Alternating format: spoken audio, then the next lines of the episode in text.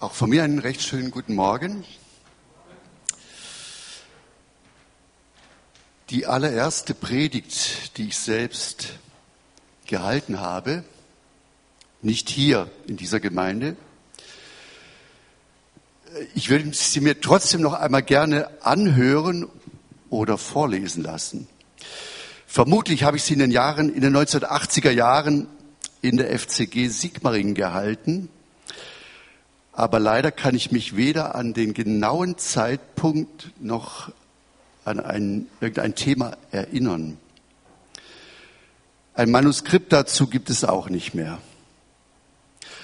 Und ich vermute, dass diese Predigt von mir damals auch nicht aufgezeichnet wurde, geschweige denn, dass jemand notiert oder mitgeschrieben hätte.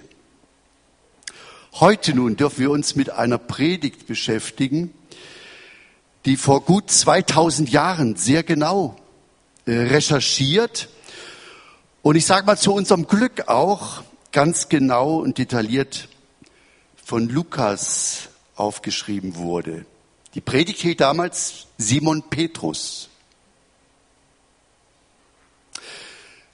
Ja, Pfingsten wird oft als der Geburtstag der Gemeinde oder Kirche Jesu bezeichnet. Und das ist auch eine zutreffende Bezeichnung. Als zehn Tage nach Jesu Himmelfahrt der Heilige Geist über seinen Jünger kam, und es waren ja in Summe 120 Personen beieinander in Jerusalem, wurde die erste christliche Gemeinde in diesem Universum in Jerusalem ins Leben gerufen. Pfingsten kann man aber auch als den Geburtstag der Predigt oder der ersten Predigt bezeichnen. Hier begann auch die Zusage Jesus sich zu erfüllen. Ihr werdet Kraft des Heiligen Geistes empfangen und meine Zeugen sein. Apostelgeschichte 1, Vers 8. Hier war der Ursprung des großen Auftrags, der bis zum heutigen Tag den wichtigsten Dienst der Gemeinde Jesu weltweit beschreibt. Jesus selbst sagte, lehret sie halten alles, was ich euch befohlen habe. Matthäus 23.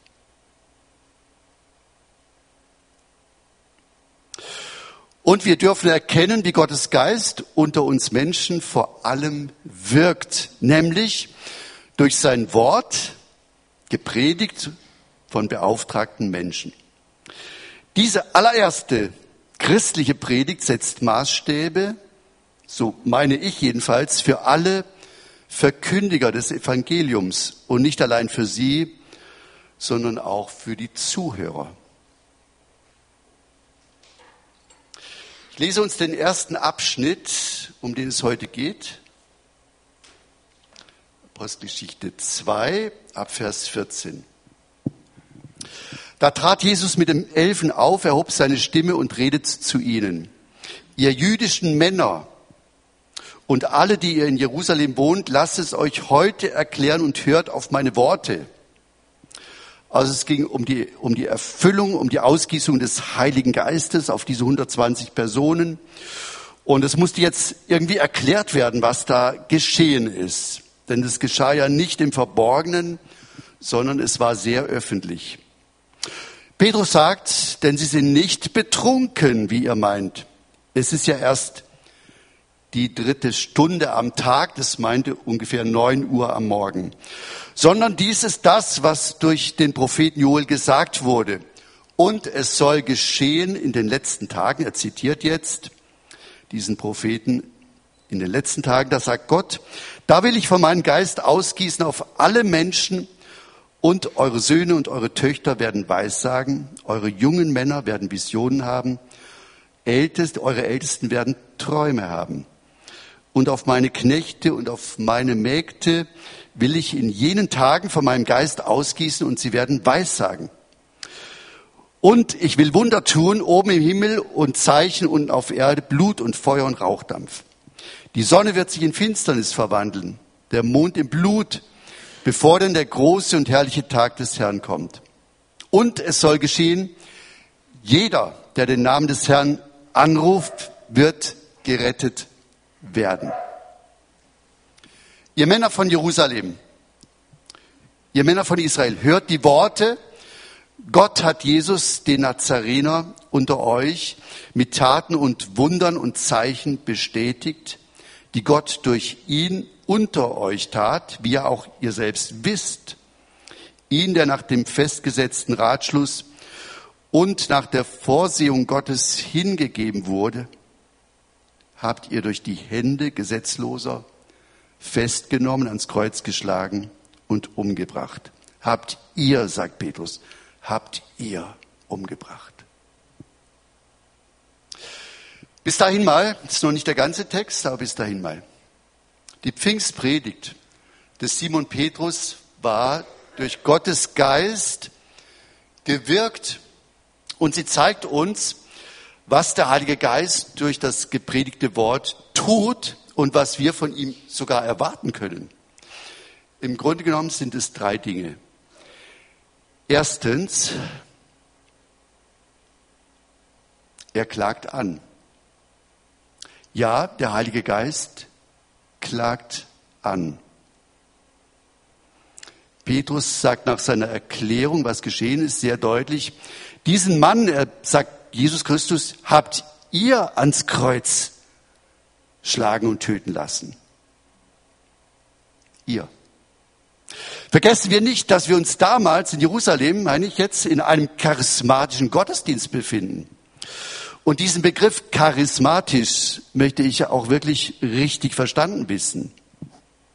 Wer hier in Lindau, wir hier in Lindau begrüßen unsere Gäste und Besucher in den Gottesdiensten nach meiner Wahrnehmung immer sehr herzlich, ist auch heute Morgen geschehen, vielen Dank dafür, und wünschen den Gästen, dass sie sich in unserer Mitte wohlfühlen mögen.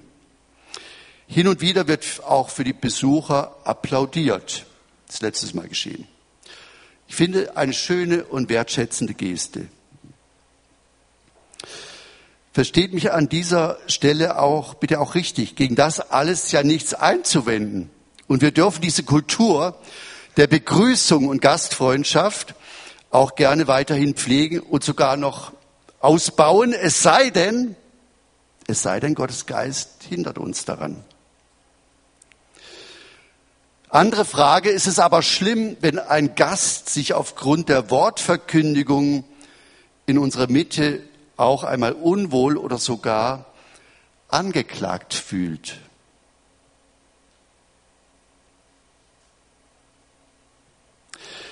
Während meiner Bundeswehrzeit, das ist lange her, wurde ich eines Tages von einigen Offizieren angesprochen, die bei uns in der Kaserne waren, auch Freunde.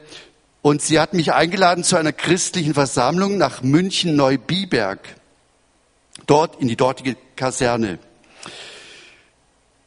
Die Örtlichkeit war jetzt nichts Besonderes. Es war ein Raum in einem Kellergewölbe, also zu einem Gottesdienst, so nannte man das. Es wurde sogar gesagt, das ist ein charismatischer Gottesdienst. Es war also ein Raum in einem Kellergewölbe. Es kamen Soldaten zusammen, einige zivile Angestellte der Kaserne. In der Anzahl, so nach meiner Erinnerung, waren es vielleicht zwischen 30 und 40 Personen. Auch da war es so, die Begrüßungskultur war sehr, sehr herzlich und ich fühlte mich an, zumindest anfangs in dieser Runde noch sehr wohl. Dann gab es ein gemeinsames Essen, eine schöne Lobpreiszeit, anschließend einen Vortrag, eine Wortverkündigung oder Predigt durch einen Gastsprecher. Und während ich selbst diesem Mann zuhörte, äh, geschah etwas in mir und mit mir. Sogar etwas, was ich vorher noch nicht erlebt hatte. Ja, in der Tat, ich fühlte mich angeklagt. Vielleicht ähnlich mag es damals den Menschen in Jerusalem, den Zuhörern gegangen sein, als sie den Worten von Simon Petrus zuhörten. Zunächst erklärte er ihnen ja aus den Juden und den Besuchern, die aus verschiedenen Ländern gekommen waren, was, was hier geschehen ist. Es war ja alles sehr öffentlich. Ich spreche von der Erfüllung mit dem Heiligen Geist und dem damit verbundenen Sprachengebet oder Sprachenwunder. Sehr klar und nüchtern gab Simon Petrus zu verstehen, dass es sich hier nicht um betrunkene Menschen handelt, wie vermutet wurde von einigen, sondern dass der lebendige Gott sein Wort wahrgemacht hat. Und Gottes Geist über diese 120 Menschen ausgegossen wurde. Er wurde ihnen also geschenkt. Und Simon zitiert aus dem Stegreif eine Stelle des Propheten Joel, wie ich es vor, vorhin vorgelesen hatte.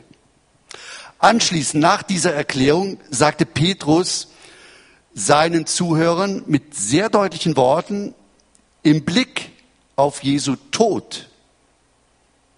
Diesen Mann habt ihr durch Menschen, die nichts vom Gesetz Gottes wissen, ans Kreuz schlagen und töten lassen. Ihr.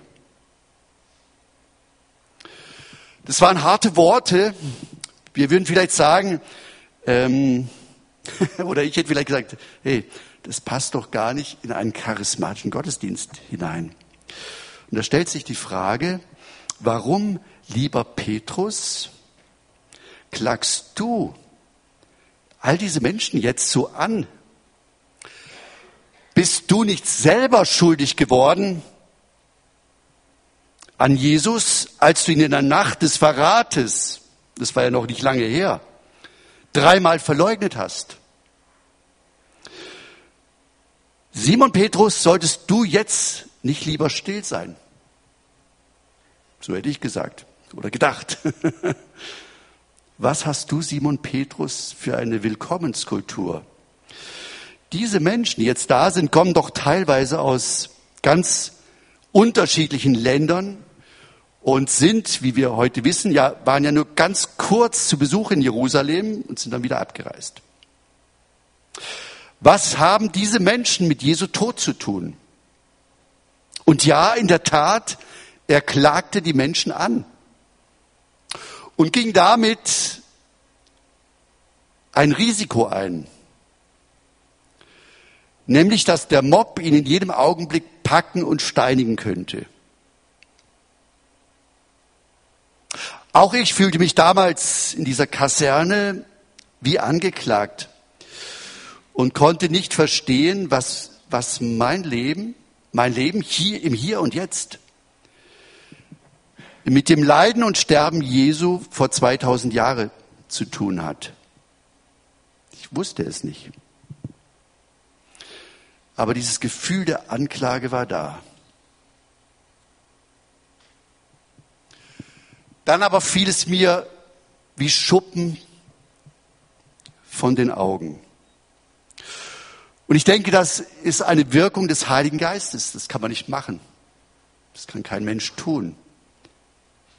Mir wurde nach und nach klar, dass am Kreuz von Golgatha Gottes Urteil über meine Sünde, ich meine damit mein Leben ohne Gott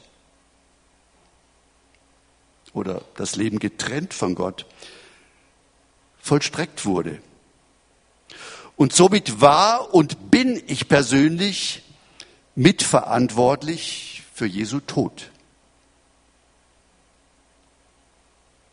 So ist zumindest Gottes Perspektive. Und nach und nach wurde das auch meine Perspektive. Ihr Lieben, auch das ist charismatischer Gottesdienst. Gottes Geist sagt nicht, bleib wie du bist.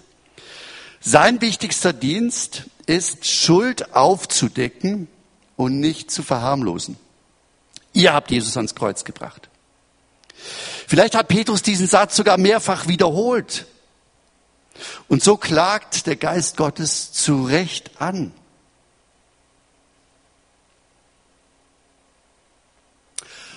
Aber bei diesem Faktum der Anklage bleibt er nicht stehen.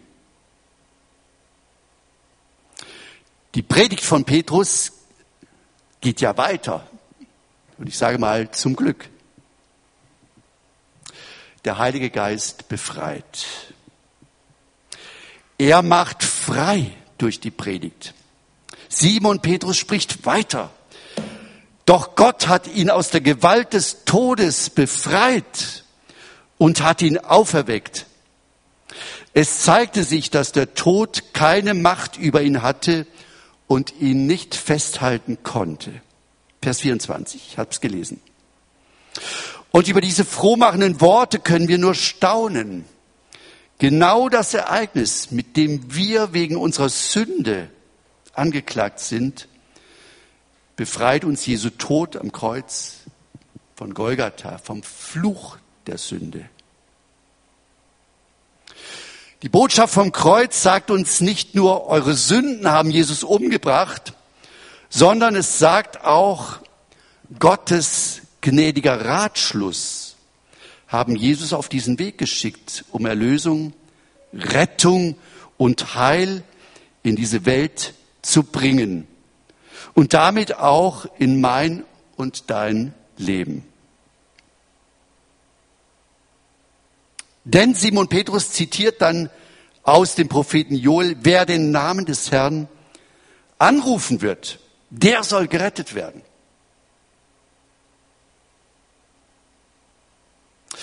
Wie kann man sich das vorstellen? Ein Stuttgarter Pfarrer schrieb einmal seine Kindheitserinnerungen auf und konnte sich so in der Nachkriegszeit noch sehr gut an einen bestimmten Abend erinnern. Er schreibt in, seinen, in seinem Tagebuch, ich war damals ein Kind und lag schon spät am Abend im Bett. Aber ich höre heute noch einen Mitbewohner des Hauses draußen im Treppenhaus immer wieder laut rufen. Entlastet entlastet. Entlastet.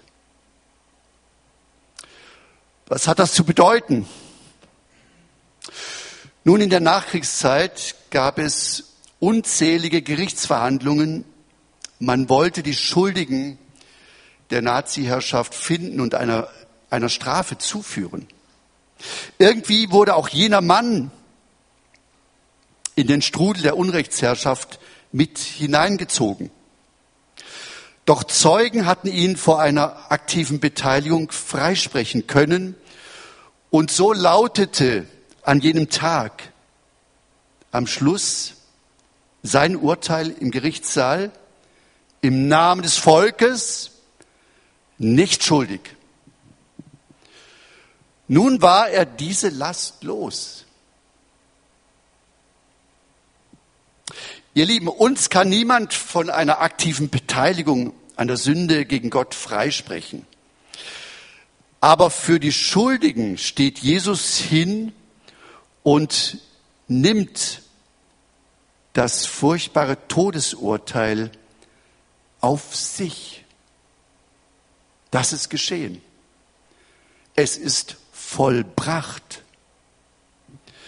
Und jetzt sind wir diese unheimliche Last los. Jetzt kann man in seinem Sieg leben. Entlastet, entlastet, befreit, begnadigt. Wie froh war ich, als ich damals in dieser Kaserne nicht nur die Anklage gehört hatte, sondern auch die frei und frohmachende Botschaft des Evangeliums. In Vers 37 lesen wir, die Zuhörer damals in Jerusalem waren von dem, was Simon Petrus sagte, bis ins Innerste getroffen und fragten, was sollen wir jetzt tun? Persönliche Betroffenheit ist immer ein gutes Zeichen. Gottes Geist gibt damit dem gepredigten Wort Nachdruck und bestätigt das, was gesagt wurde. Die befreiende Botschaft des Evangeliums steht im Fokus dieser ersten Predigt des Simon Petrus. Wer hätte besser und nachdrücklicher erklären können, was Befreiung bedeutet? In der Nacht des Verrates verleugnete er, dieser Simon Petrus, den Messias. Nicht nur einmal. Erst nachdem der Hahn am frühen Morgen krähte, erinnerte sich an Jesu Wort, dass genau dies geschehen wird. Und ihm wurde bewusst, was er getan hatte. Wir lesen im Wort Gottes, dann ging er hinaus, Petrus, und weinte bitterlich. Die Anklage, die auf seinem Gewissen lastete, wog sehr schwer.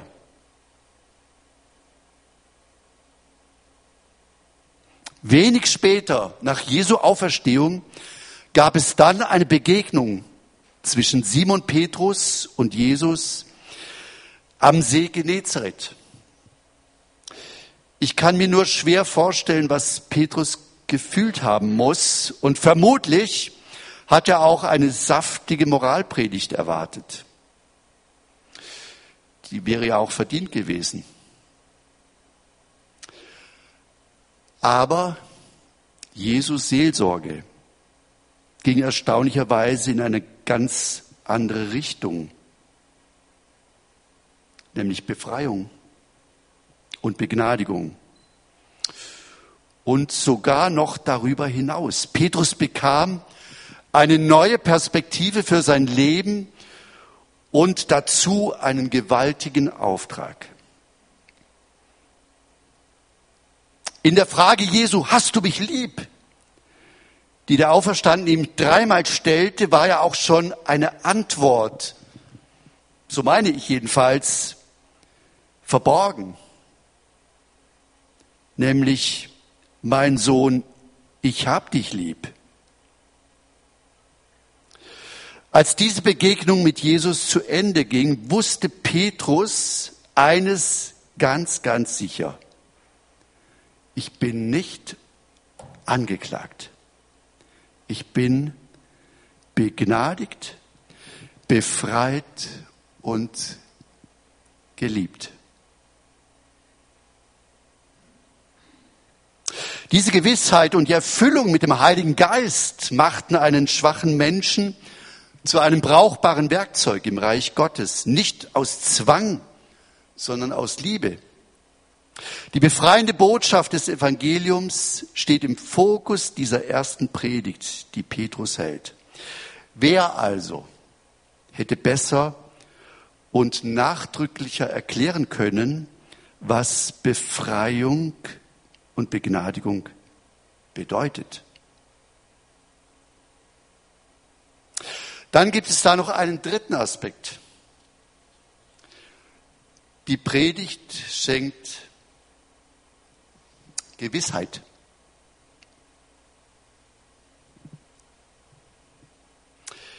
Um das zu verstehen, muss ich jetzt weiterlesen, den zweiten Abschnitt von diesem Text, der mir ja gegeben wurde, habe ich mir nicht ausgesucht.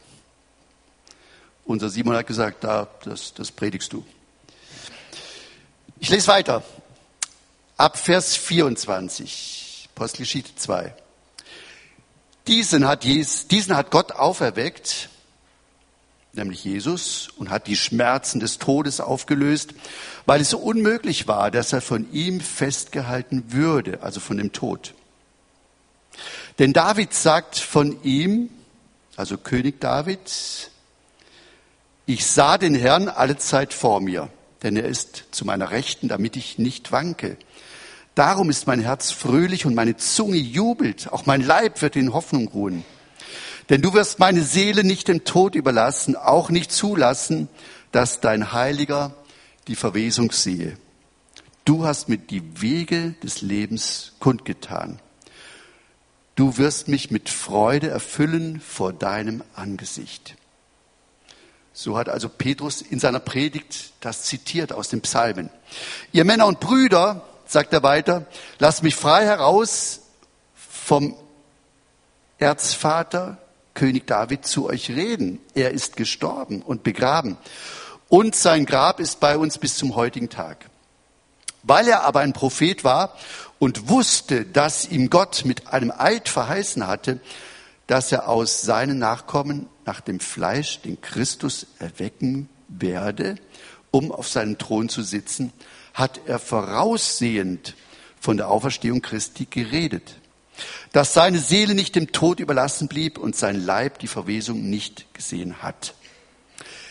Diesen Jesus hat Gott auferweckt. Davon sind wir alle Zeugen.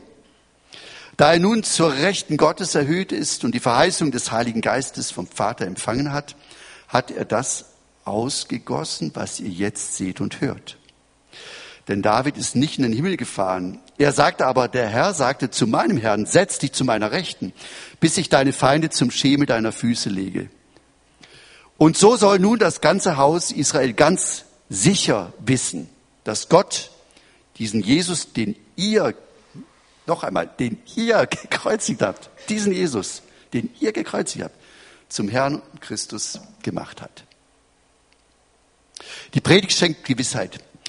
Wenn wir einerseits durch die Predigt angeklagt und andererseits auch durch das Evangelium Jesu freigesprochen werden, darf man zu Recht fragen, kann ich mich darauf verlassen? Verhält es sich wirklich so, wie es da verkündigt wird? Ja, ihr hört mir jetzt zu, also kann man ja fragen, kann, kann ich mich darauf verlassen? Ist es wirklich so? Gerade in der Zeit, in der wir heute leben, ihr Lieben, haben wir solche Vergewisserungen nötig. Ich muss euch das nicht erklären, ja? Mehr denn je. Und es gibt wohl kaum einen glaubenden Menschen, der nicht zeitweise angefochten ist und, und von Zweifeln geplagt. Aber auch hierbei schafft die Predigt vom Evangelium Abhilfe. Simon Petrus führte eine ganze Reihe von Bibelstellen aus dem Alten Testament an, um zu belegen, Jesus von Nazareth ist in der Tat derjenige, den Gott von Anfang an als Retter und Erlöser ausersehen und angekündigt hat. Das Neue, das Gott durch Christus und den neuen Bund schenkt, ist nicht etwas unerwartet Neues, sondern etwas, was Gott, der Vater, schon seit Jahrhunderten angekündigt und von langer Hand vorbereitet hat. Wenn wir uns das vom Heiligen Geist vor Augen führen lassen, dann wird der Glaube fest und gewiss. Alles läuft nach seinem Plan und uralte Prophetien erfüllen sich. Aber nicht nur die Propheten des alten Bundes, sondern auch die Apostel tragen zu dieser Gewissheit bei. Sie haben mit allem Ernst bezeugt und beteuert, dass alles wahr ist, was sie über Jesus sagen. Sie sind Augen- und Ohrenzeugen seiner Heilstaten geworden. Simon Petrus predigte hier im Namen aller Apostel. Er sagt ja, diesen Jesus, den Gott auferweckt, dessen sind wir Zeugen, dessen sind wir Zeugen. Nicht ich, sondern sind wir Zeugen. Am Ende seiner Predigt bekräftigt er das Gesagte noch einmal mit einem Satz. Man kann es vielleicht wie ein ja, es ist ein, ein Satz der Vergewisserung. So wisse nun das ganze Haus Israel, gewiss, wisse gewiss, dass Gott diesen Jesus, den ihr gekreuzigt habt, zum Herrn und Christus gemacht hat. Es ist wie das Amen in der Kirche. So sei es. Oder ja, gewiss. Gewiss. Ich möchte zum Schluss kommen. Die Bibel bezeugt an vielen Stellen, dass ihre Aussagen sehr, sehr sehr, sehr verlässlich sind. Gewiss und wahrhaftig. Und Simon Petrus geht es in seiner Predigt auch um die Glaubwürdigkeit der biblischen Aussagen. Auch der Apostel Paulus schreibt mehrfach in seinen Briefen, zum Beispiel an Timotheus oder an Titus, was schreibt er denn? Das Wort ist gewiss. Und gewiss meint auch, es ist sicher. Und wieder, das Wort ist gewiss und aller Annahme wert. Im Buch der Offenbarung finden wir einen Hinweis an den Apostel Johannes. Schreibe, wurde ihm gesagt, schreibe, denn diese Worte sind gewiss und wahrhaftig. Offenbarung 21. Und ein Kapitel weiter, Offenbarung 22, am Ende dieses wichtigen Buches finden wir noch einmal diesen Ausspruch. Diese Worte sind gewiss und wahrhaftig. Aber wie geht es jetzt weiter? In Vers 37 lesen wir, die Zuhörer damals bei dieser ersten Predigt waren bis ins Innerste getroffen und fragten, was sollen wir jetzt tun? Was sollen wir tun? Auch mir war damals klar, von der Geschichte, die ich erzählt habe, dass ich, dass ich vor einer Entscheidung stehe und dass es etwas zu tun gibt. Es genügt eben nicht, Worte nur zu hören. Und so schreibt ja auch Jakobus in seinem Brief, seid aber Täter des Wortes und nicht Hörer allein.